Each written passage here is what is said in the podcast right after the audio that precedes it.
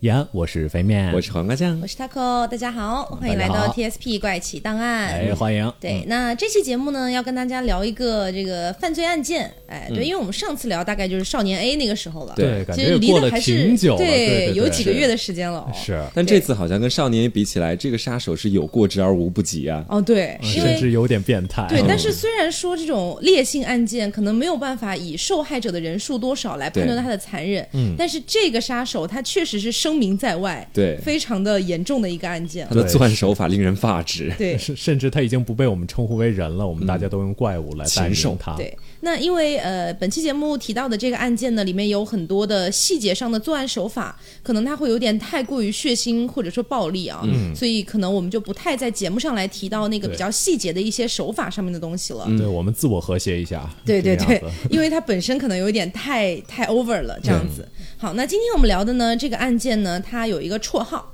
它叫做密尔沃基怪物。嗯对，哎，所以你就可以听到像刚才飞面说的，这个案件它已经不被称为某某，比如说某某地区某某杀人案，是哎，它已已经直接挂上了它那个地区，直接称为怪物对，啊。然后这个男主角啊，就是这个犯案的人，他的真名叫做杰弗瑞，就是用英文啊，就 Jeffrey Dahmer 啊，嗯杰弗瑞达莫。这个样子，是，对。那么他呢，其实是一个历史上非常有名的、很冷血、令人发指的这样的一个连环杀手。嗯，但是呢，它有一个很特别的奇怪的点，就是如果说你在路上遇到他，其实你是完全看不出来他是一个杀人犯的。对，对，因为他本身的一个防伪装，呃，就伪装能力和这种反侦查能力也是很强的。其实很多杀手感觉都是这个样子，就是你是如果你走在大街上，就是你没有在电视上看到他是那个犯罪嫌疑人的那个样子，感觉在大街上看到都不会太觉得说他是一个跟其他人完全不一样的这样的一个存在。对因为这其实也是他自己的一种伪装，这样的话才方便他接近很多无辜的人，并且对他们实施暴行。是，嗯而且说一个非常非常就是奇怪的点，很多杀人狂啊，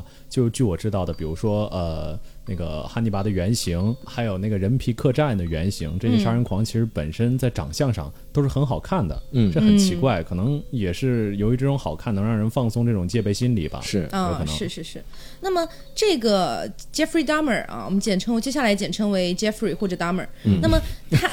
因为你要一直念他的全名，觉得很嗯复杂嘛，对吧？对，然后可能还有人说我放羊 屁呢，对嗯啊。总而言之呢，他虽然不是汉尼拔本人的真实的原型，是但是他其实也可以堪称是汉尼拔的，就是这种原型对的感觉了。嗯，对。那么他一共犯下了十多起案件，对，然后先后杀死了十多个人，嗯，对，而且大部分都是男性，这样子。啊，啊。那好，我们现在就来先说一下这个杰弗瑞·达莫啊，他的生平到底是怎么样的？嗯刚包才不括是他说好 Jeffrey 或者大魔 就是都放可以羊吧屁？ 对，因为怕怕他们说我放羊屁？OK 啊。 OK，对、他出生于一九六零年，哎，所以其实距今还是有一点儿这个年头了。是，今年如果活到现在六是五十九岁，六十五十九岁嗯这个对样嗯，子，对。那么他其实从小的一个生活还算不错，嗯哎，就是爸妈也挺娇惯他的，也没有说对他有特别严格的一个要求啊，要求他必须要干嘛干嘛。嗯，因为像比如说我们之前说到的少年 A，哎，他可能就稍微有一点啊、所谓的父母可能给他有点压力啊，或者说对社会有点压力，对，是嗯对，让他觉得好像我要成为一个很很厉害的小孩。嗯，但是 Jeffrey Dahmer 他是没有这件事情的，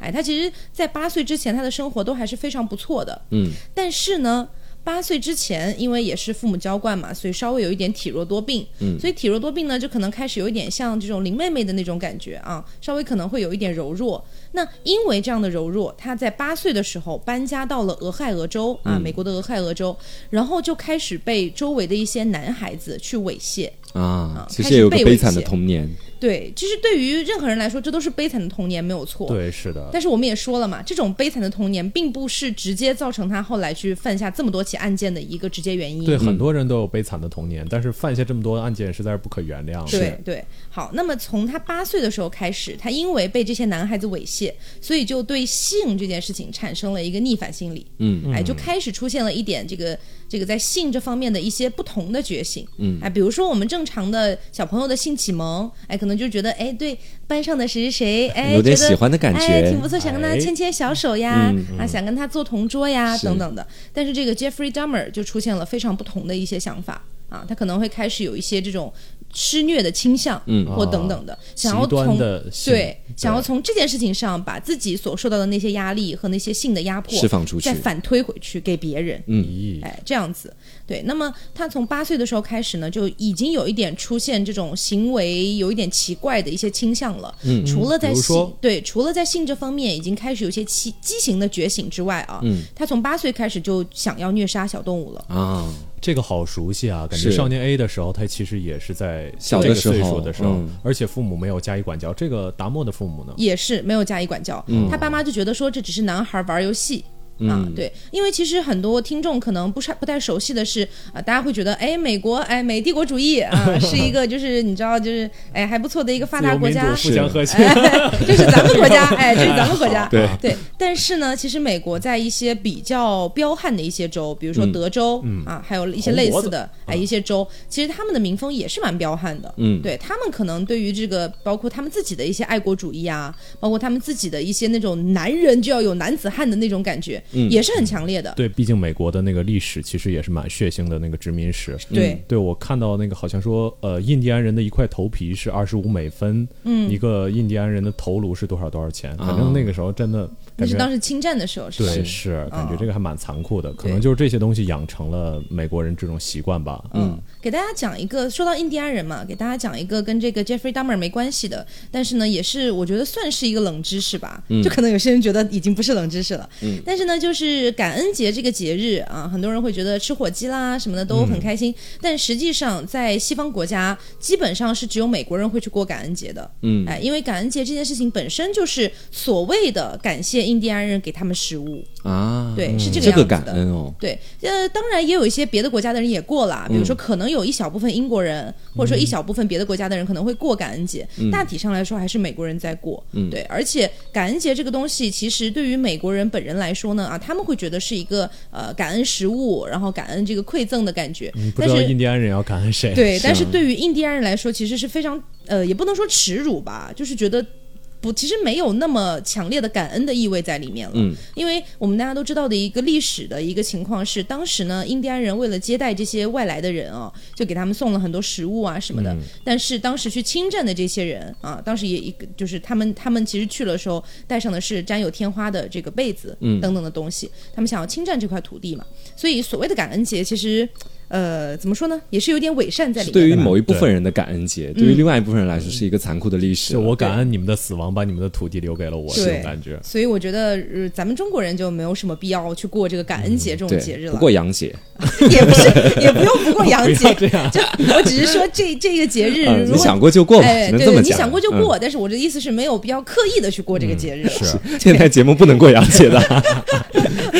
好，那说回这个 Jeffrey Dahmer 啊、j 嗯 e f f r e y Dahmer 啊，他刚才说的是他八岁的时候嘛，他经历了这个搬家，然后嗯是被猥亵，然后开始虐杀动物的这样的一系列的倾向。嗯，啊，他那个时候虐杀也是虐杀一些，比如说鸽子呀。啊，小兔子呀，是嗯小猫啊，等等的、这样的一些动物，就可能对于人类来说，他们的反抗能力不强的，嗯哎，，而你且说而且也是一个小孩就可以制服的对你要说要是俄罗斯，哎，俄罗斯我欺负熊， 小熊，啊对吧？就就完全不一样的事也儿了算。了不起了。对啊，然后过了十年啊，到了一九七八年的六月份、j e f f r e y Dahmer 十八岁了，嗯成年了，哎，在这一年他高中毕业了，这一年也是他第一次杀人的日子嗯对哦吼，啊。你 Jeffrey Dahmer 呢，其实是一个 gay，啊，嗯对，他的性取向是喜欢男人这样子，嗯但是实际上在我们现在来看，不会觉得这是一个很奇怪的事情啊，等等对的。但是在那个年代，即便是在一九七八年的美国啊，可能我们说一九七八年的国内可能对这个还是更加保守的，嗯，但即便是在当时的美国，也对这个 gay 这个群体是非常不友好的，嗯，哎，对，那个时候给咱们取非常多的那种奇怪的绰号，比如说这个呃什么 queer 啊，其实当时是拿来骂他们的。哎，等等的这样子，对，也就是现在，其实大家肯定就不会把 gay 这件事情放得多么的严重，但在那个年代还是稍微有点受压迫的还啊。好我活在现在，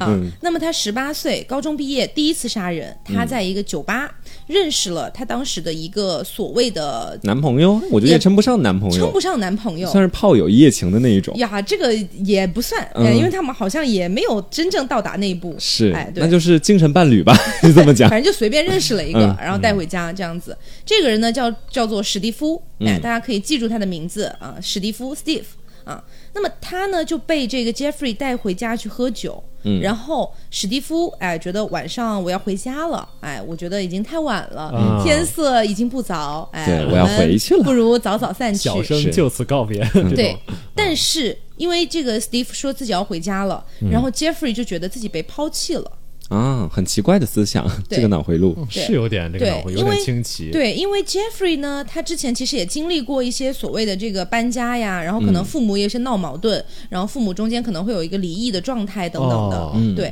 但是这其实都是他生就是生活当中正常的事情，嗯就可能说很多人都会经历这件事。对但是因为这些事，Jeffrey 产生了一种就是我不想被任何人抛弃这样的一嗯个、我不能被。抛弃，我觉得也可能是我们现在站在 Jeffrey 已经做了这些事，成为一个杀人狂魔的基础上往前反推，嗯我们觉得这些事情影响了他，可能也有可能他本身就是这样的人。哦，也有可能他天生就是个对变态。是啊是心理畸形。对对，有可能。总之呢，他当时觉得自己被抛弃了啊，他他可能当时就觉得，哎呀，我你看我搬家，然后我以前的小伙伴也抛弃了嗯我，然后我爸妈离婚，我那个爸爸妈妈也抛弃了我啊，现在我只是带个人回家，他也要抛弃我，是，这怎么能忍呢？搞不好对嗯会有这样的思想。是啊于是他就拿起一个哑铃。哎，就是你们举铁的那种哑铃，嗯，然后砸向了 Steve 的头，嗯，哎，把 Steve 直接砸晕在地上，然后掐死了 Steve。哦，哦，那么这是他人生当中第一次杀人，啊，是仅仅十八岁，刚刚成年。他杀了之后又是怎么处理的呢？他把这个这个 Steve 的尸体放到了屋子下面的一个槽隙的地方就。缝隙里面。哎，就可能现在我们大家都住这个高楼大厦，大家不知道槽隙是什么东西啊？嗯就是你们去回想一下，可能有一些同学的老家是这样的结构，就是那种老家平房啊，嗯或者说是那种老家的小别墅等等的，它可能在。就是最底层的那个地板的下面，对距离对对嗯地面之间会留有一个缝隙。哎，那个缝隙可能是拿来通过一些电线啊，嗯或者说是堆放一些东西啊要，防一些潮气啊之类哎，的，对对对对总之他把它藏在了屋子下的那个地方，然后过了几天发出了味道，嗯啊哎，因为尸体会腐烂嘛，是对，尸体发出了味道之后呢，这个 Jeffrey 又把这个 Steve 拿出来埋进了树林里，嗯，啊，埋到了自己可能家附近的一个树林，埋到了树林之后还没完，又过了几天，有几个小孩在那个树林附近玩儿，嗯他被他看到发现了他嗯看到了，就我我当时我当时就是听这个故事听到这儿的时候，我特别害怕他把那几个小孩杀是了，我也是挺害怕的。，对，但是还好他当时没有，他当时没有，他当时只是怕被这些小孩发现，于是他又把这个尸体挖了出来，嗯，又把这尸体挖了出来，然后用大锤子去把这个尸体全部砸碎，啊，全部砸碎，太血腥了然后撒在了这个这个树林的这个土地上，嗯，就是相当于撒在这个土里，然后让这个土慢慢的去把它沉下去，这样的从感此以觉。后就再也没有人可能会看到那具尸体了。对，粉末性的，对，那么刚才不是也提到了说，Jeffrey 十八岁这一年，他父母离异了嘛？嗯离异之后呢，呃，他们其实就是因为 Jeffrey 其实已经十八岁了，嗯，然后 Jeffrey 还有一个弟弟，弟弟是未成年的。然后呢，父母主要去争取的抚养权是争取他弟弟的抚养权，嗯，所以 Jeffrey 这一点上可能才是更多的被觉觉得自己被啊，抛又弃觉了。得自己被啊嗯抛弃了。对，就觉得说，为什么他们都去争取弟弟的抚养权，不来争取我呢？你已经十八岁了， 他觉 谁得敢争取我？我你不啊？重要吗？会有可能会有这样的不想被感觉你用大锤子砸成灰呀、啊对，总之他就觉得父母又抛弃了他，最后就跟爸爸留在了俄亥俄州，他妈妈就搬走了。啊，然后同一年的这个十二月啊，就是也是他十八岁这一年的十二月，也是觉得哎呀，我自己跟爸妈在一块儿处不来，可能对嗯是被抛弃的这么惨，我也不想跟爸爸一块儿过，他就去参军了。啊，然后参军的时候是一个改变他性格的一个点，嗯，就是大家可能知道啊，可能看一些影视作品会看到这个美国大兵的形象，嗯，那其实美国大兵的形象它都是一种，比如说爱喝啤酒，哎，对，爱吹牛，哎，爱跟大家一起砍，然后长得非常帅，嗯肌肉非常发达， 啊，是这样？你子怎么让说的都越说越奇怪了？怎么越说越兴啊奋，就这样的一个形象。嗯他去参军呢，他发现喝酒和哗众取宠可以让他获得朋友，啊 他，就觉得自己哗众取宠的这个怪异的程度越高，别人就会多越越加的注意他。而且他好像还觉得自己喝酒的喝的越越越多越厉害，就会有更多的人尊重他，这种对感觉。对，他会有这样的一个畸形的想法他。会以这样的方式去获得一种存在感。对，嗯，那么呃，也是因为他太频太太频繁的喝酒啊，嗯，然后到了这个刚刚过去了大概三四年的时间，一九八一年的三月份，他被军队开除了，原因是因为他过度酗酒，然后也因为他有一些抑郁的情况出现，嗯啊，所以总之呢，他就是在其大家前半段的人生当中，他自己所感觉到的那种感受，可能是我很想要得到的东西，但是没有一样可以得到。嗯就反复被抛弃。对哦是他觉得他又被军队抛弃了，啊，他也不是一个容易知足的人，对每次被抛弃都会很伤害他。对但，但是其实看他第一个案子，我觉得这个人其实他天生可能就真的有点心理畸形，而且会有成为那个杀手的潜质。嗯是因为你想想看，才十八岁，第一次犯案，这个犯案手法就做得非常的果断，是直接把别人就是敲晕之后掐死，不留任何后患。到后面也是直接把尸体就这么处理掉嗯了。这个人真的可能在心理方面是很冷静和很冷酷的一 个人。对，嗯而且我在想啊，就是呃，虽然我们肯定大部分人、绝大部分人都没有做过杀人这件事情了，嗯 但是这这还有人这不做 可能。是吗？就是就是肯定会有人做过杀人这件事了。我是说，世界上的绝大部分人都没有做过这件啊嗯相事信情，我们的听众里应该不会有的吧，应该不会有，应该 不我会们有一心向善，也给大家带来这么一心向善的节目。对是今天给大家讲这个案件呢，也是出于我们本身也是比较爱聊这些案件，然后我们也可以去挖掘一下这些案件背后的一些事情。对但是呢，我们主要还是为了让大家防范这样的一些犯人，同时呢，也提醒大家不要成为这样的人、啊，这样子。那我刚才想讲的点就是啊，在这个世界上，绝大部分甚至是我们说可以说百分之九十九的人，百分之九十九点九的人，哎，都没有做过杀人这件事儿。对，嗯但是做了杀人这件事的那些人啊，他们可有没有可能有一些共同的一些这个成长行为经特历征啊嗯哦或者是等等的？我觉得这个是有一定可能性的。对，对好像有一部分人生来其实就有一点反社会人格。对，是对，对大家童年都可能遭受过很多苦难，但是嗯有的人就会成长成为杀人狂魔，对像达莫这样。嗯他们嗯格外敏感有的人可能有些人搞不好就会成立基金会，然后对 就广撒爱于人就，这不间是。蝙蝠侠吗？对，所以我我想讨论的一件事情就是，可能很多人会说啊，就之前网上有一句话，就是说，呃，如果有一个小孩子从小就很爱虐杀动物，嗯，那么他长大成为杀人狂的几率就非常大。嗯，哎，我觉得这一点是不是我们也值得去思考一下，到底是不是真实存在的？嗯嗯对，因为我会想到，呃，我小的时候。也有过，有也有过想要去伤害动物的想法，嗯说实话，但是我没有付出行动，我只是在脑海中偶尔会有这么一念闪过。嗯，我觉得这个就站在我的角度啊，就之前会有很多听众说我特别爱研究那种就以及就古早的嗯遗传哎学，对，就说我特别爱联系古早，我就会去想有没有可能是跟我们原始狩猎 相关，嗯古早哎，就很古早的那种，就是啊哎，就是这种什么原始人的生活，原始的基因，对，嗯是。对，因为我们可能天生就是有点嗜血的，对，而且就算从现在的环境来讲，我觉得其实我也一样， 就你敢讲了之后，我也敢讲一下因。为我们现在就是在剖析人性是啊这件事情嘛，就是在小的时候，其实也不至于说看到小动物之后想要虐杀它、想要见血那那不种。是虐杀，就是想要欺负他。是，就可能你会想要打一打它呀，或者看到它那那我种那我惊慌逃跑的样子。你完全没有啊 吗没有没有没有，嗯我小的时候我是感觉我在跟小动物玩，但是他们都很怕 我。嗯， 就就这你样你的玩不一定是人家的玩，对是，但是我觉得我那个时候为什么会有这样的想法，有一个前提是我对于生和死这件事情其实没有想的特别的明白，就是我不知道，就算是我欺负他之后他会怎么样，哦，他可能会受伤，可能会疼。那如果到他疼这一步之后，我就不会再往下去去做了，因为他可能在呜咽那样子，但我从来不会想死这件事情。对我不会想把小动物啊弄死。嗯对，而可且能就没有那个概念在是小孩子那里。而且包括我，虽然小时候有这样的一些念头闪过，我也会克制住自己，不让自己去做这样的事情。对，因为我觉得我的内心还是有道德观在加持的。嗯我知道这是不好的事情，所以我不会去做。嗯，那有没有可能这些去虐杀小动物的这些小小朋友啊，我们说就是三观还没有成熟的这部分小孩，也没有道德观帮他们止住最后的那一步。对嗯哎，我在想有没有这样的可能？他们就这么冲过了红对线。，然后而且渐渐的就对虐杀这件事情对，产越生虐了杀上瘾越了。上瘾。嗯对，是我觉得是很有可能的。对，其实除了虐杀小动物，这个先前有一个动机啊，嗯也、我们在前面也说嘛，这个杀手其实在小的时候有一定这个不太好的童年阴影，嗯比如说被猥亵什么的。相比来讲的话，我们就不说猥亵这件事情，说父母离婚这件事情吧。嗯就好像在前面说的，很多的小孩的家庭可能都遭遇过离婚这件事情，嗯，但可能正因为拥有着这样人格的这一类人，他们平常在生活当中就是一个极度敏感的人，所以说当碰到离婚这种要分开，或者是容易感觉自己被抛弃的这样的事情出现的时候，嗯，他们会比平常其他人想的更多，反应心里也更更大脆弱一些，嗯，对，这个是合理的，因为我就经历过父母离异的事情。嗯。飞面经历过吗？没有，啊，那你看在座三个人就有一个人经历过，嗯，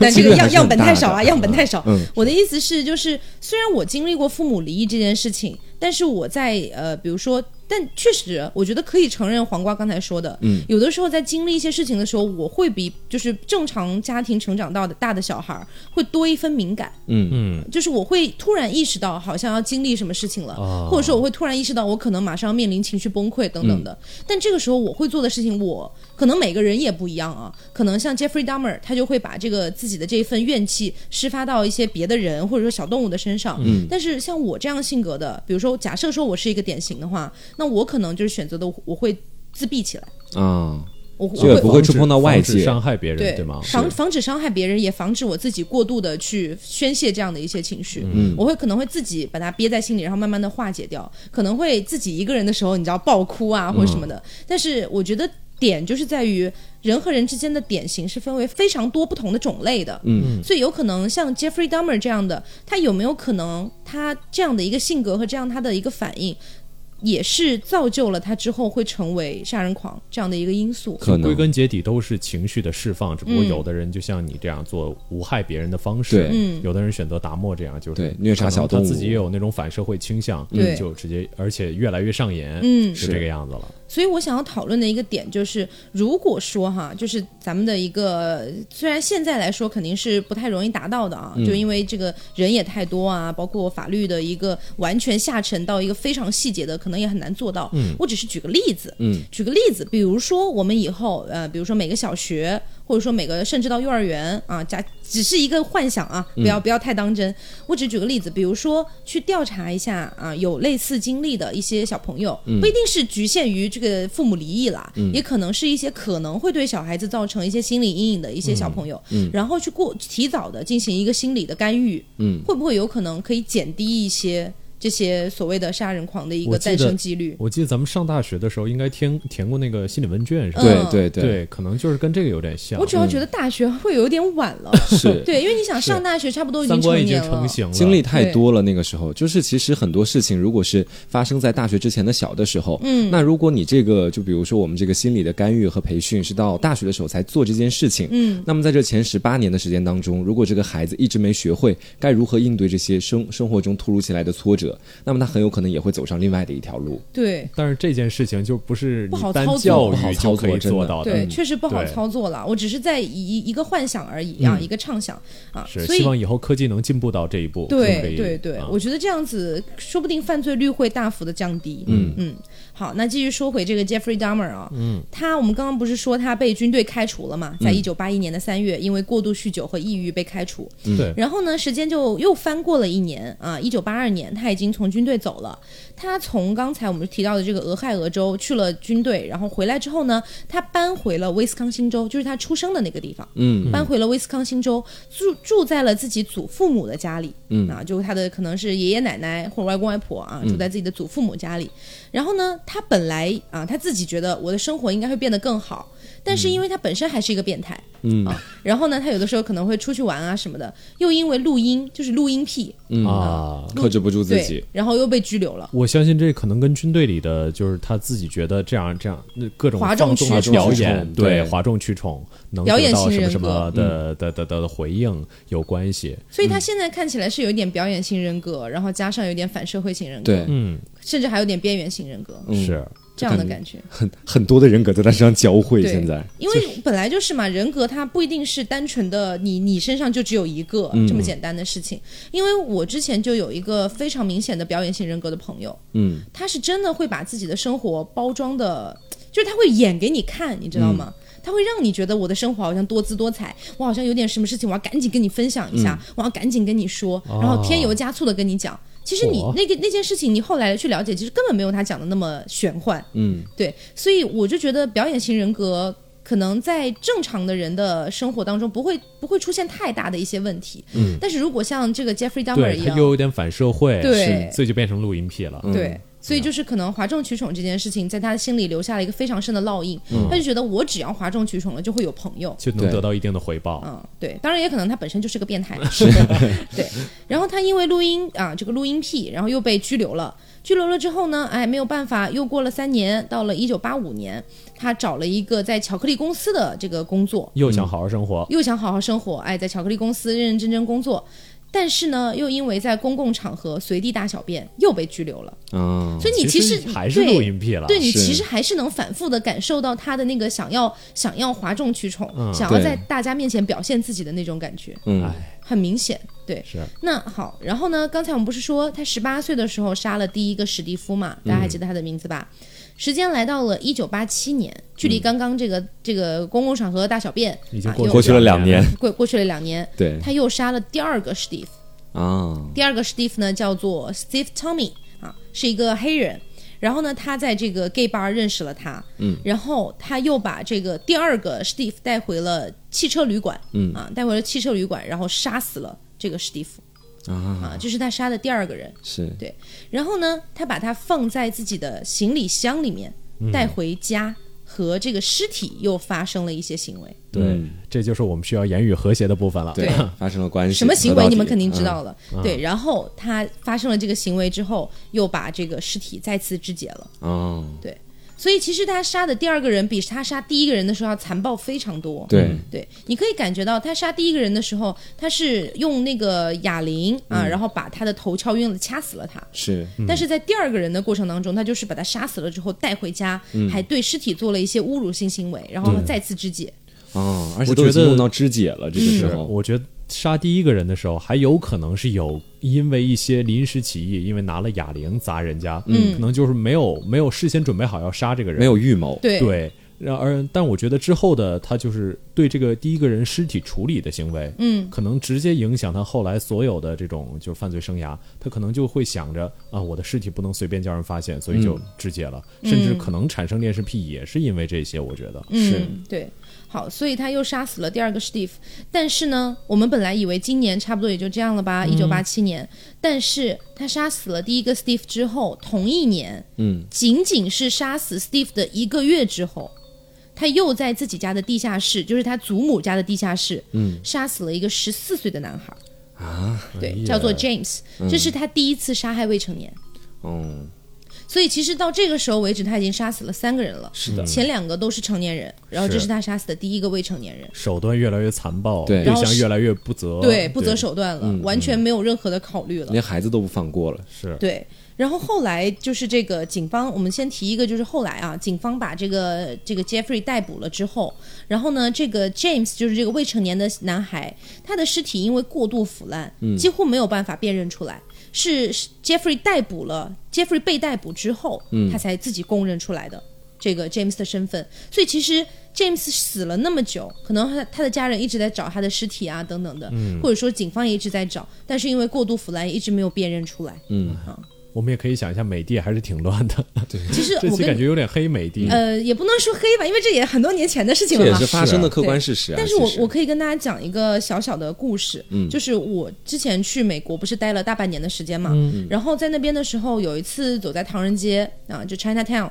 走在那边的时候呢，突然路上出现了一声爆炸声，嗯，就是非常大声的一阵爆炸声。然后我跟我妈，因为我跟我妈当时在一块儿走，然后旁边还有一个美美国本地的阿姨，嗯，然后我跟我妈，因为在我们在国内走习惯了，你知道国内不可能有这种突然的，对对对，就是就算有，你也不会联想到什么东西，是你可能以为哪里的爆米花机爆了之类或 者的，煤气爆炸了，对之类的，你不会想到说是枪击案。嗯，但是当几乎是我们旁边所有的人都立刻蹲下趴来下爆头，啊，我几乎是所有人。嗯啊，然后包括我们那个美国本地的阿姨也也也已经要半蹲下去了，嗯，只有我跟我妈两个人鹤立鸡群，就在那 边四处张望，哎，怎么回事啊？What happened？大家就怎这么样都。蹲下去了？然后直到过了几秒钟，我们才反应过来，他嗯们可能以为是枪击案，火但后来回去看新闻，好像那一块并不是，可能就是别的一些东西有爆炸或之类的。嗯，但是确实是，我觉得可能在一个完全的枪支自由的一个国家，嗯人民对这个东西确实对我听过有两个美国人到中国来的故事，嗯就他们并肩走着，然后突然就有一个美国人听到一声巨响，啪一下就趴下了，嗯，然后之后另外一个中旁边的中国人就告诉他说没事儿，是老头甩鞭呢，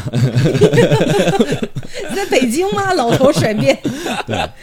嗯对，所以总而言之，就是当时我是非常切实的感受感受到了这样的一种嗯就是所谓生的死恐之间慌的感。威胁，，对，然后后来不是回去一直在看新闻，看那一块儿那天到底有没有发生什么事情嘛？嗯因为你知道，呃，如果你要搜新闻的话， 是要用全英文搜索，我觉得非常困难。对，然后我就去看新闻。新闻里面呢，我们家的电视台也蛮多的，嗯但是我换来换去，换来换去，只要是在播新闻的台台，基本上都在播枪击案，嗯，这个案件在他们那里可能就是一个也就也是嗯不能说百分之百吧，但是我觉得可能有百分之六七十都在播枪击案，是，所以当天可能就不是枪击案了，就是就可能是别的地区的枪击案。哦，就是天天有，然后之后媒体也天天播，对，这个样子，就可能可能大家听起来会觉得我有点我有点在黑美国，嗯但实际上我当时的切身的感受就是这个样子的。是可能你所在的地区更加安全一点，可能没有这种感觉，嗯因为我当时是在 Stanford，、就是那个距离纽纽约很近的一个一个地方。一我个刚市以为你在说你在斯坦福，我说不是，他们 Stanford 听起来嗯是很像，哦听起来很像，对。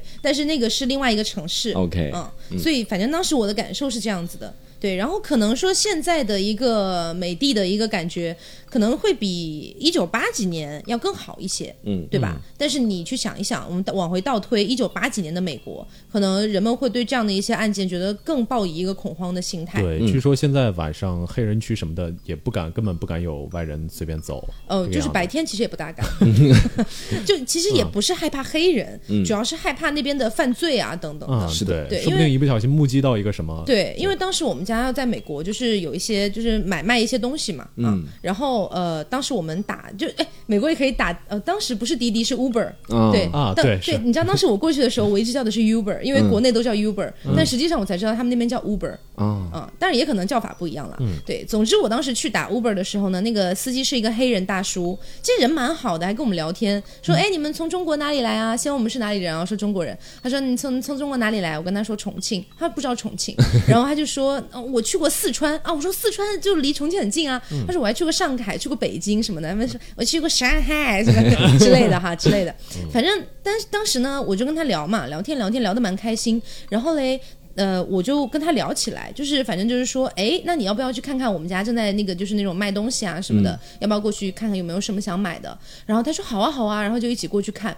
然后看完一之般 都后是出租车司机安利别人，你 们这安利出租车司机没有啦，就因为当时很急着卖东西，是对，然后呃，他当时就过去看，看了之后呢，也没有买，就留了个联系方式，就说如果到时候需要的话再过来，我说 OK，然后他就走了，其实完全没有发生任何事情，嗯，但是后来跟我们那个美国本地的那个阿姨，也是一个华人，就跟他聊起这件事情，他吓死了，啊他说你怎么敢把一个 Uber 司机请到家里去，而且他还是个黑人。啊！他说：“万一发生什么事情，你真的，你真的在这边叫天天不灵，叫地地不应的。”嗯，因为你本因为我们过去是签证过去嘛，又不是说是美国本地人。嗯哦，对，如果到时候真的出什么事情，你真的很难搞。哇，露出了无知的目光。对是我，我当时也吓了一跳，因为我们根本没想那么多，我们就觉得是一个司机，然后对顺便想买点东西，那就回去看一下。因为这个事儿如果在我们自己的国家，其实非常常见，对就是说就嗯对就就没什么值得大惊小怪的对。是啊，对我当我阿姨当时真的非常害怕，就是跟我讲说以后千万不要干这种事情了。啊，所以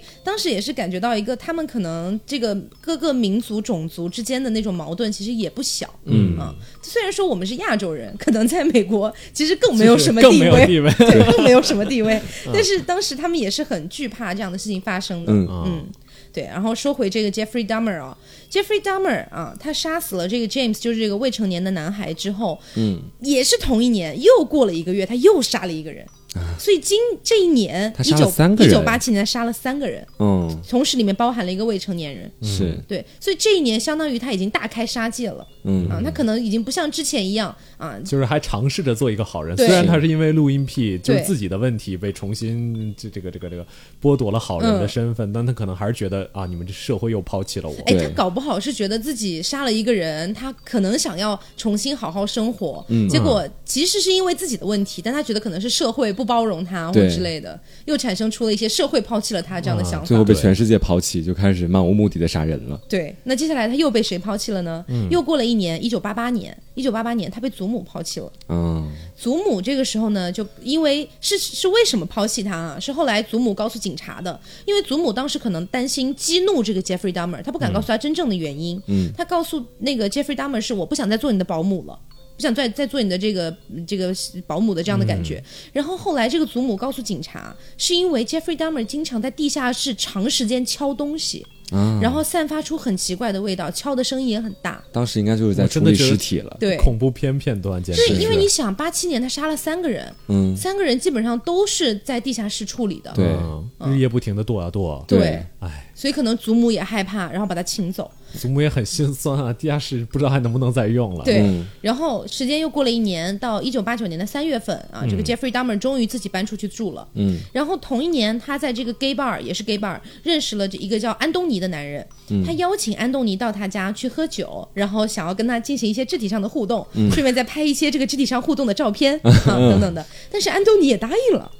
玩的挺开的。玩是玩玩玩的挺开的，呃，所以呃，安东尼也答应了之后呢，其实呃，这要联系到一个社会背景，就是其实，在八几年，就八十年代的时候，呃，其实，在那之前，全世界的一个大体的风潮都还是偏向比较保守的，嗯对是直到七十年代末到八十年代到九十年代初这一段时间里面，因为各种摇滚乐的兴起啊是，流行文化的爆炸啊等等的，然后什么垮掉的一代那对些，对吧，嗯所谓的垮掉的一代，就那个时候开始呢，可能世界范围内啊，可能美国也是比较早的一个行列，对他们就开始有点兴起了这样子，比如说一些性文化的解放啊、啊等等的，就是自自由啊这样的一种感要觉。嗯反战，乱哎，七八糟等等对的，所以那个时候呢，这个安东尼答应这件事情可能也不足为奇吧。嗯啊，总之安东尼就答应了，然后就去了他家。这次他也杀死了安东尼，啊，他除了把安东尼这个对他的尸体进行了一些侮辱性行为之外，他还同时肢解了安东尼。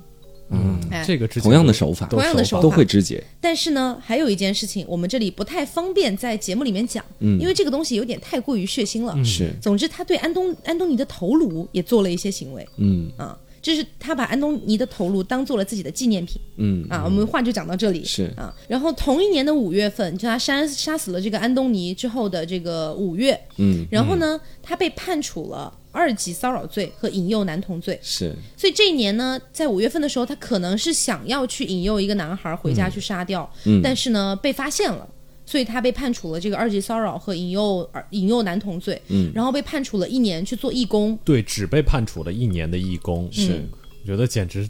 不够是吗？哦对不够，感主觉主要是因为他可能这件事情他是未遂，啊，嗯，可能因为他是未遂，但是如果真的真的做成了，也是一个很烈性的案件那。没有人也好好调查他一下吗？反正我觉得这件事情如果发生在可能发生在今天的美国，都不会像就是啊这个对一年义工是这么轻。对，啊、他虽然被判只被判判处了一年的义工，但是从那个时候开始，法律也开始禁止他和十八岁以下的儿童去接触了。是嗯啊、所以这一点还是做的比较可以的。对，然后时间到了一九九零年的六月份，一直到一九九一年的七月份，相当于大概嗯一年多一一年多一点嗯点十。三个月，啊对他杀了十二个人，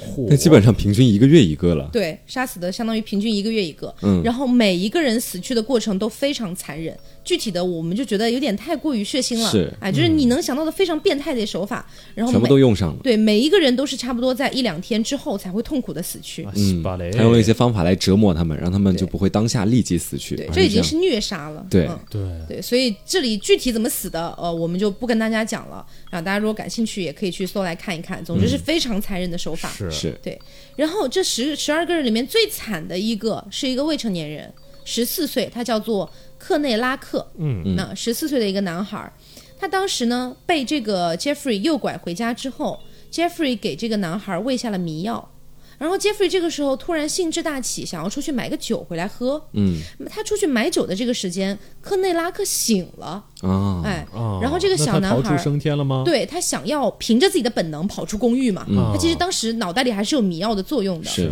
对，想要跑出公寓。他当时跑出去的时候是浑身赤裸的，嗯，而且同时他的这个后半部分的一个地方还在流血，对，哦，对，就是你们想到的那个地方还在流血。然后呢，他当时被路过的两个女孩看到了，嗯，两个女孩肯定吓到了呀。你说路上突然对啊跑出来出一现一个，个赤裸的是人，而且后面还有是小男血嗯孩，儿，还在流血，肯定吓到。看到之后立刻报警嘛。报警之后呢，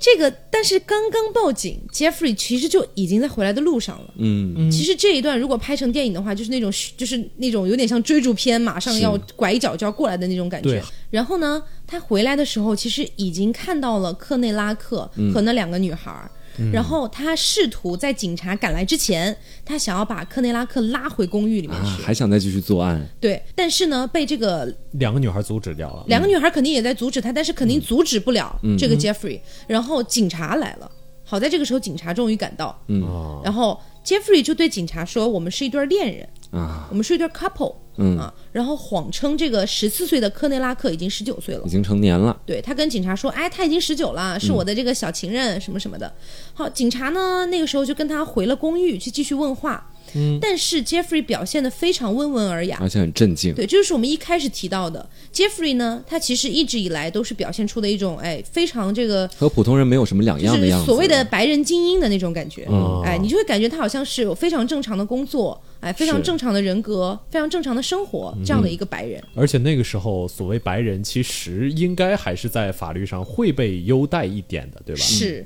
对那个时候的种族确实是这个样就子。大家不会觉得一个有体一个这么体面的白人会去干这什么这样的事情杀人的事情，对不他们不会有这样的感觉，嗯对他们更多的会觉得，哎，搞不好是黑人干的，或者说是亚洲人干的，嗯、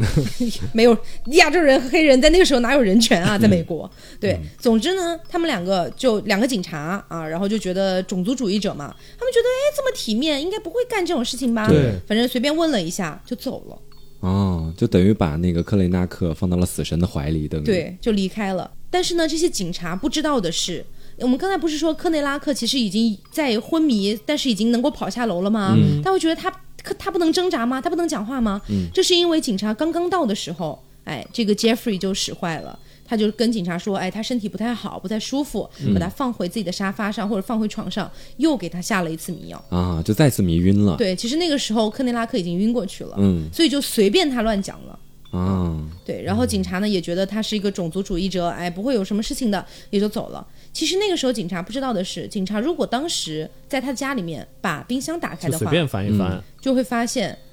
冰箱里包括卧室里全是肢解的尸体。对，还有人的身体器官，其嗯实对，啊，所以当时呢，呃，反正警察也就离开了。离开了之后，哎，这个警察在向上级汇报的时候，他甚至还在跟这个上级去。嘲笑这个克克内拉克嗯受伤的一个感觉，所所所谓的受伤的部位嗯和走路的那个姿势有多奇怪等等的，是用一个嘲笑的语态在说的。嗯对，然后呢，他们在汇报的时候，其实克内拉克已经被这个就是已经侮辱杀掉了已经被侮辱尸体并且肢解了。嗯，而且呢，当时那两个女孩的妈妈，就是不是那两个女孩把科内拉克救下来了吗？本来，然后那那两个女孩回家之后也跟妈妈说起这件事情，他们俩的妈妈就打电话到警察局去询问这个情况。嗯，好，然后警察去居然告诉那两个女孩的妈妈说，这位女士，科内拉克已经是一个成年人了，我们没有、没有权利干涉别人的性取向。其实这是一个非常讽刺的一句话。对是啊，就那个年代，其实都还是在有歧视的状态下，是但他们却因为这样的一个所谓的借口，然后好像去把这个责任想要推卸掉，或者说是不想管这件事情了。嗯，而且我觉得非常非常过分的一点就是，他们好像没有从任何的官方手段确认科内拉克的年龄，对好像只是从达莫那儿听说了一下。也没看个身份证啊啥的。对，而且在呃之前，达莫还有那个禁令，就是不许跟十八岁以下的男孩接对，触他。是有对禁令对，的。有这个东西在身，警察也没有认真多加地留去意搜查他一下之类的。我觉得这个其实做的非常非常的不称职。嗯对，真的，我当时看到这事情的时候，感觉心里特别难受，嗯因为我那时候就会突然感觉觉得说，生活要像电影一样就好了。因为在电影里面，基本上碰到这种桥段的时候，总会有一个人在凶手把刀就是最后伸向那个被害者之前，会有人破门而入，然后阻止。但是这嗯那件你事是情，可能没有看过韩国电影，但是这件事情到最后，无非就是说，警察也放过了凶手，然后就算是想要救这个受害者的这个两个女孩的妈妈，最后打电话过去，也完全一点用都没有，就其 觉得实其这实个挺悲这伤个的。剧情跟我们看的很多韩国电影的剧情其实有点像，嗯，对嗯，因为就是那种刻意对为了给人添堵的。 对，刻意给人添堵。还有这种电影啊？因为韩国电影很少会，除除非爱情片，嗯基本上那种真正的犯罪电影，他们很少会拍到，比如说千钧一发的时刻突然被救了，是一般就直接被杀了，啊 对，一般都是千好惨钧一发的时刻，要救要救，哎呀，没成功，对，没成功是啊。那可能是那个就被杀的，在电影里还不算主角儿，就在那个时候，主角不是啊，就是主主角也会死，主角在最后主角挣扎了一部电影，最后没有没有成功的脱臼。， 就真的就诚心给人心里添堵啊！对，这就因为因是为韩国的犯罪电影，它一定程度上，它可能会更更加想要剖析人性，或者说剖析社会问题等等的。嗯，对，所以做出这样的设计，嗯，不包太一样括。棒子国也比较阴暗，我觉得对，嗯好，然后呢，我们刚才说的，他在一九九零年的六月到一九九一年的七月，嗯这一呃十二个月左右的时间，他杀了十二个人，平均一个月一个嘛。嗯然后接下来开他开始了最后的狂欢。嗯一九九一年的六月三十号，到一九九一年的就同年间啊，就六月三十号到七月7月十四号， 14嗯十五天嗯半，个月的时间，他杀了四个人我的天哪，啊，所以相当于五天杀了一个是嗯我这样子。然后呢，在这个五五这这段时间过了之后啊，终于要讲到他最后被捕是怎么被捕的。嗯，他已经杀了这么多人了啊，十几二十个人了。对也该了嗯啊也该被捕到了这个时候了天道对好轮回，一九九一年七八月份的时候，他遇到了一个人，叫做特雷西。然后呢，也是老套路，他约特雷西到家，然后家里正在放着一部《驱魔人》也是他最喜欢的电影。于是呢，他就邀请特雷西来卧室一起看电影。嗯，特雷西到了卧室之后，发现卧室的气味很奇怪，然后呢，也发现墙上有很多肢解尸体的照片，然后甚至还发现垃圾桶里面有尸体的残肢。天哪，嗯所以这个时候特雷西注意到了这些东西。这个时候，Jeffrey 也注意到了特雷西看到了这些东西。嗯就我注意到你已经注意到我注意到的事情了，啊，对对。 这个时候呢，Jeffrey 就拿起了一把手铐去把这个特雷西铐住了。嗯，特雷西拼命挣扎，最后呢只铐住了一只手。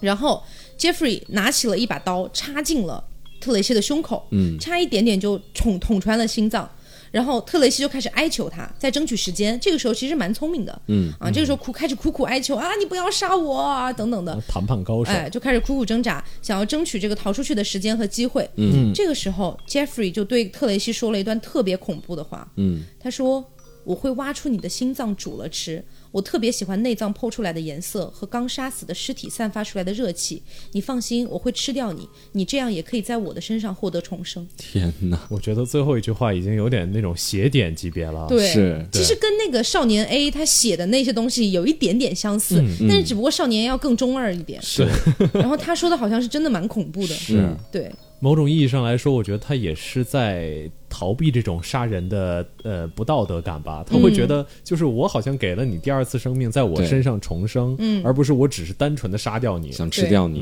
嗯，总之呢，说完这段话之后，特雷西已经知道了这个 Jeffrey 已经完全疯了。嗯，然后特雷西非常的乖，他没有反抗，这个时候假装顺从，想要等待机会。嗯，这个时候呢，Jeffrey 兴致又上头了，他想要给特雷西拍几张这个裸体的照片，对留作反派纪死念于。事儿多，对，留作纪念。于是转身去拿手机，呃，拿相机。嗯，这个时候特雷西就趁这个空档，用力的用头撞向了 Jeffrey 的头，然后 Jeffrey 顺势倒下。特雷西挣扎着就打开了门，然后在路边找到了警察。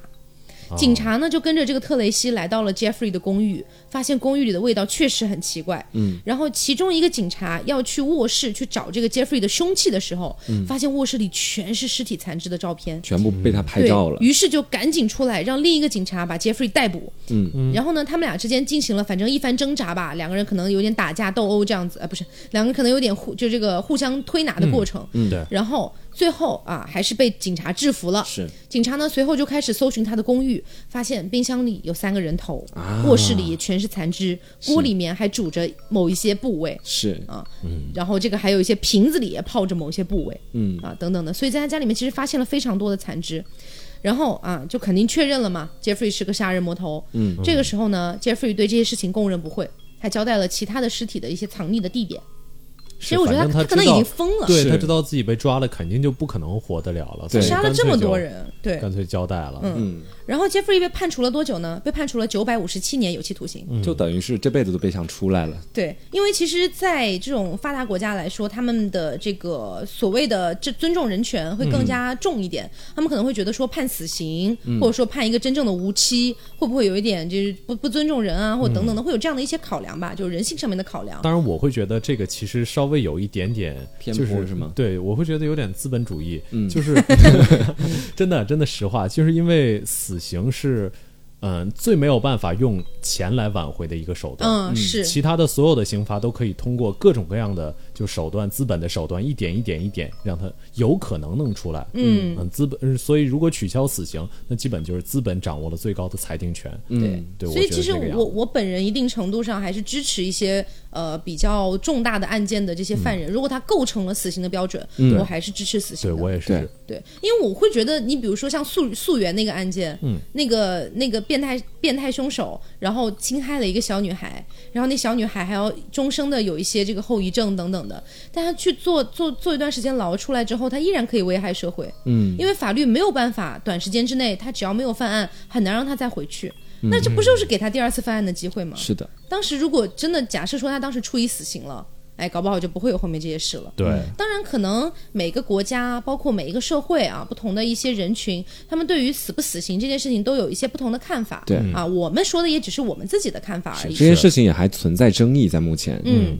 对。好，然后呢，他后来 Jeffrey 是怎么死掉的啊？呃，他大概是一九九一年被抓的嘛，七八月份的时候，嗯，他死于一九九四年啊，进监狱三年之后就死了。他怎么死的呢？该呀， 一九九四年的十二月二十八号，嗯他在监狱里被一个反种族歧视的黑人嗯抓住头撞向墙壁，当场死亡。啊嗯，对，其实罪有应得，对我们这个还可以补一句，就是达莫啊，Jeffrey 这个人，他之前杀的主要的杀害对象其实都是黑人，嗯，这也是他他这么本身也有一定的种族歧视。对，这是他这么久一直没有被警察列为这种主要目标的这种这种这种原因之一原因是之吗嗯一，对，因为他是一个白人。所以在那个时候，白人杀黑人，也不是说杀黑人了，就是大家不会倾向于怀疑一个白人，更会倾向于啊、怀疑黑人这个样子。嗯对，所以当时呢，这件事情也是爆发了很多关于种族上嗯面的一些讨论、争议对，还有包括那两个警察，其实也是因为种族歧视对放掉了这件事情。是对。然后呢，后来这个达莫在自己的这个陈述当中啊，一个不断出现的动机是什么呢？他想要试图阻止别人离开他，嗯，然后他想要试图阻止自己被抛弃。所以达莫当时也指出，在后来交代的时候，他指出自己其实在十四岁的时候就想杀人了，然后对他们的尸体做出一些侮辱性行为。嗯，然后呢，警察就发现这个达莫对于尸体是有一种迷恋的。嗯，就像他自己说的，他喜欢所谓的这个内脏内脏抛出来的颜色，嗯啊，尸体散发出的热气等等的，这会让他感觉到有很强的一个兴奋感。啊，完全的变态，这就我是觉得有可能就是尸体不会离开他，嗯这种感觉嗯那。能够一直吃待在进自己去了身就是我边的，身身体的一部哎分。呀，对说的有点变态，但是应该是这种感觉。对，嗯因为当时我们在早期做这个做这个案件的这个梳理的时候，嗯， 我们当时梳理完了之后，飞面整个人面如土色，然后跟我讲说，我觉得今天不会好了。对，然后呢，总之他就是其实各个方面啦，其实具体的差不多就是他喜欢把这个尸体做这样那样的一些侮辱啊、处理啊等等的。嗯总之他就是不想让这些人离开他，他想让这些人在自己的身体里留下来。嗯这样的一种感觉，所以呃，他也对这些尸体做出了非常多的一些折磨啊等等的，其实都是为了满足自己的一些这个变态的欲望。嗯啊，所以其实就像这个达莫，他后来也自己在说，我总是被自己的冲动所驱使，我不知道怎么消除这种冲动。我其实对此并不满意，因此我可能是想满足另外一些愿望，但是结果就是这样，杀人的数目不断上升，最后就没有办法收拾了。嗯嗯。然后呢，最后还有一点值得说明的就是，达莫似乎是信奉魔鬼的。嗯，他曾经说过，我不相信有上帝，或者说是有还是有魔鬼，但是我觉得他们都在影响我。哎，所以他会觉得就是说，他他其实不太相信有上帝啊，其实也不是完全的相信有魔鬼，嗯但是他觉得两者可能都存在，可能都在影响他可。能在是他体内就是有正邪的那种感觉在对在交织着，对他来说，嗯，总之呢，他这个他他不是我们刚才提到了，他会收集一些纪念品嘛？嗯，对，可能他杀一个人就会集齐一点东西来做自己的纪念品。嗯，他觉得这个纪念品是给自己收集力量的，他觉得可以让自己更强大。嗯七龙珠是吗？对，所以其实到最后他已经变成了一个彻头彻尾的一个怪物了。对嗯这就是为什么他的这个这个案件的绰号叫做密尔沃基怪物。真的是个怪物。嗯，其实我也真的觉得天道好轮回。嗯，幸好最后被这个这个叫呃特雷西嗯跑出去了，是吧？对对而且特雷西跑出去的时候也蛮巧的，外面正好有两个警察。嗯，对，这其实就是嗯科内命拉运的尔造化弄人对了，科内其实拉尔没有遭遇到的。克内拉嗯克，那科科内内拉拉克克，呃科内拉克出去之后，他没有遇到警察，只遇到了两两个个女孩儿。嗯，对，这可能就是科科内拉克本来如果作为主角的待遇，有可能会遇到的。嗯，不过可惜，都挺可惜的，嗯其实对是所以，总之，我们今天聊的这个案件呢，嗯啊，其实我觉得它本身是一个非常非常严重的烈性案件、恶嗯性案件。然后呢，他最终得到的这个惩罚啊，其实本身法律上对他的判处就已经嗯够、够够了，我觉嗯得就也是。算是罪有应得。对，因为我们已经说了嘛，像这种国家，它不一般不会有死刑这样嗯的事情，那判处九百多年啊，其实也是一定程度上的对他的这个惩罚了。对中国古代就凌迟，凌迟，凌迟，嗯那我觉得凌迟又又确又确实有一点、这个、过分了 是啊吗？有点对嗯正好你还不如就一枪直接给他，他这样死的也很痛快。其实对，但是可能他有一些人，比如说杀杀害了几十个或者几百个，啊，杀一刀也不解气这种是。对，也有可能。但是我觉得，呃，如果单纯的是去以暴制暴的话，嗯我觉得也不是一个良性就的手特别段。好的方法是对，嗯而且我们今天也说了很多，就比如说我们说了这个人他在小的时候的悲惨遭遇，嗯，包括长大之后他经常被抛弃这样子的事情，嗯，我其实会担心有一部分听众会觉得说，哎呀，他这样好可怜或者怎么样的，我觉得应该不会。嗯我觉得现在大家应该不会有这样的感对觉。对，他有仇视，我是觉吗？得听的人三观应该蛮端正的是这件事情。其实我们跟大家讲这些东西，无非就是说，或许我们真的应该注意起来一些可能在社会上的一些相关问题，包括是父母教育孩子的一些问题了。啊嗯嗯就比如说，如果你作为听众，你现在家里面有一个孩子的话，其实去密切的关注他的成长，然后去看一看这个孩子在成长过程当中有没有因为家庭或者社会的环境受到什么影响。其实作为监护人来说，这都是你们应该尽到的一个责任。对，嗯我觉得特别是开放二胎之后啊，就可能有一些家长会生第二个宝宝嘛，这其实是很正常的事情，但是可能就慢慢的疏忽了对第一个孩子的那种关对注。嗯就像我之前我小时候，我听我妈妈说过一件事情，嗯是她的朋友啊，他们生了第二个宝宝，嗯然后那第二个宝宝出生了之后呢，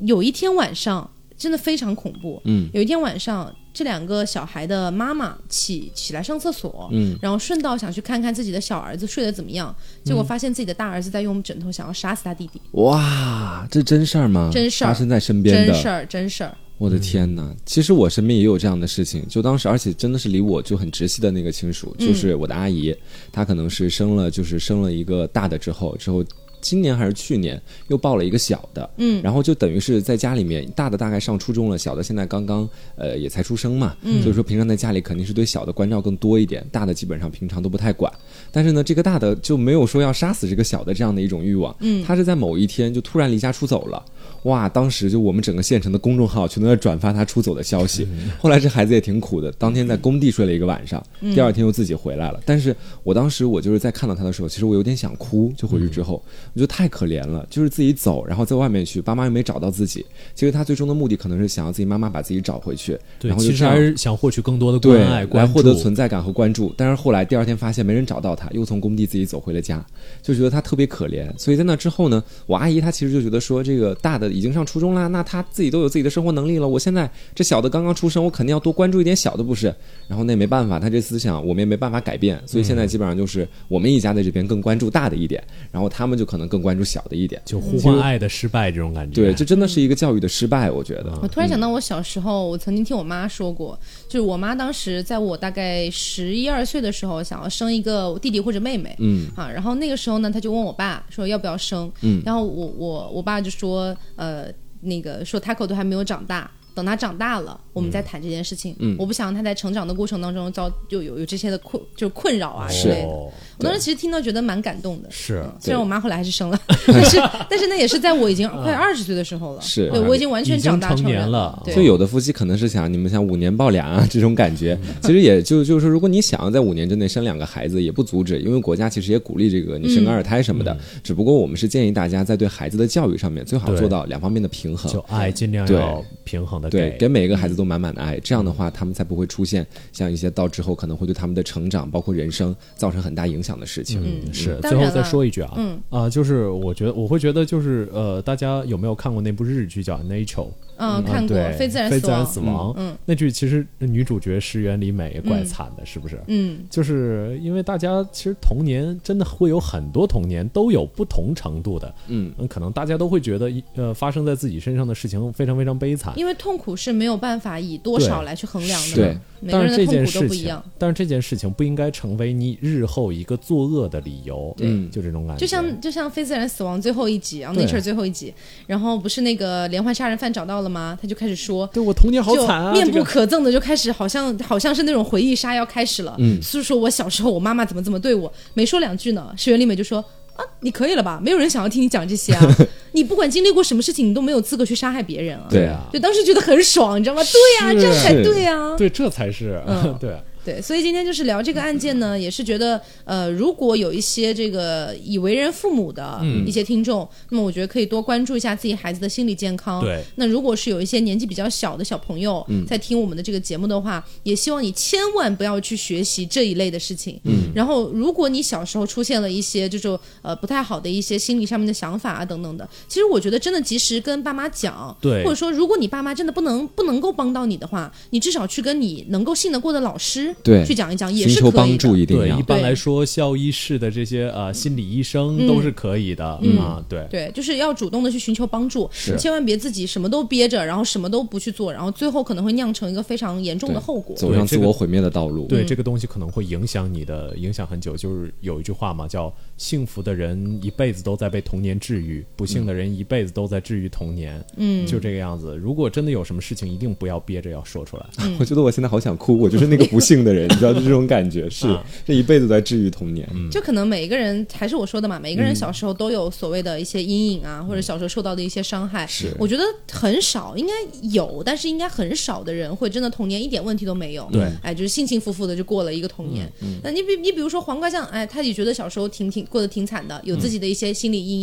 影，有自己不想面对的一些事情。我也有啊，我觉得飞面应该也有。我觉得每个人心里面都有这些这样的一些对东西，但是自己要懂得适时的去，就是说去，不管是抒发它也好，还是说去排解它也好。嗯当然，我们在这里，你可能会觉得我们我们有点在说大话，对。但是实话实说，我觉得这还是很重要的一步。对，我们要先正视一个事实，就是其实绝大部分人在现代都有一点点心理问题，对也是绝大部分人在小的时候都遭遇过一些不开心的事情，嗯，但是痛苦不能够被比较，每个人的痛苦都是独一无二的，对对对那你只要去好好治愈你自己的痛苦，不要去跟别人比较就好了。去和自己的痛苦相处，这可能蛮重要的。嗯不一定要和解，但是你至少不能、不能够让它带你走上自我毁灭的道路对。我记得我看过一个游戏、啊，这个游戏也很有意思。那游戏讲的就是抑郁症、啊，虽然它讲的是抑郁症，但是我觉得可以呃，假设把它类类比为别的一些心理疾病，我觉得也是可以的啊、他当时那个那个游戏里面是一个男主角，然后男主角呢走出了一间房间，那房间就是他自己的卧室，然后外面是一片黑暗。啊，然后他进进入到了自己的街区，